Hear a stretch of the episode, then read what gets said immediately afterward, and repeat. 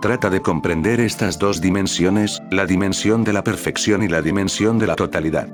Con la perfección, el ego puede vivir perfectamente, de hecho, no puede existir sin la dimensión de la perfección.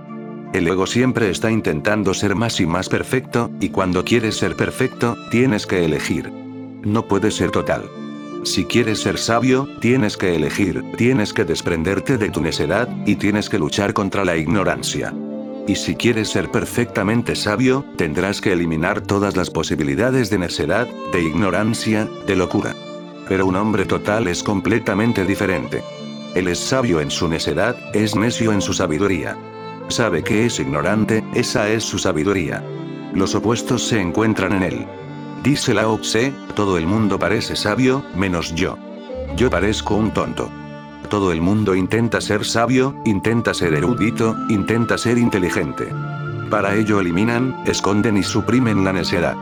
Pero la necedad tiene una belleza propia si puede estar unida con la sabiduría. Entonces la sabiduría es total. Y los sabios más grandes en la dimensión de la totalidad, son siempre necios también. Son tan simples y tan inocentes, que parecen necios. A mucha gente, Lao se les debía parecer tonto. Y lo era. Era las dos cosas. Y esa es la dificultad. Porque la mente busca la perfección. ¿Quién irá a Lao Tse? Nadie quiere ser tonto y sabio. Y ni siquiera puedes comprender la manera en que alguien pueda ser las dos cosas. ¿Cómo se pueden ser las dos cosas a la vez? Se cuenta que un místico sufí estaba viajando y llegó a una ciudad. Su fama había llegado hasta allí antes que él, su nombre era ya conocido. Así que la gente se reunió y dijo, predícanos algo. El místico dijo, yo no soy solamente un sabio, soy también un necio. Se sentirán confusos con mis enseñanzas, así que es mejor que me permitan seguir callado. Pero cuanto más trataba de evitarlos, más insistían ellos, y más intrigados se sentían por su personalidad. Finalmente se dio y dijo, de acuerdo. El viernes que viene, iré a la mezquita.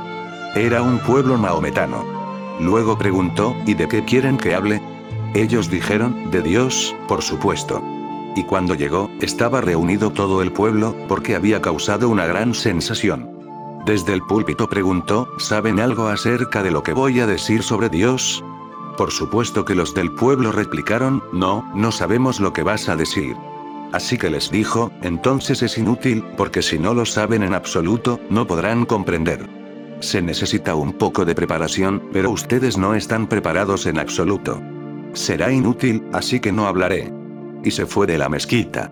Los del pueblo no tenían ni idea de qué hacer, y le persuadieron para que volviera el viernes siguiente. Llegó el viernes siguiente y preguntó lo mismo, ¿saben de lo que les voy a hablar?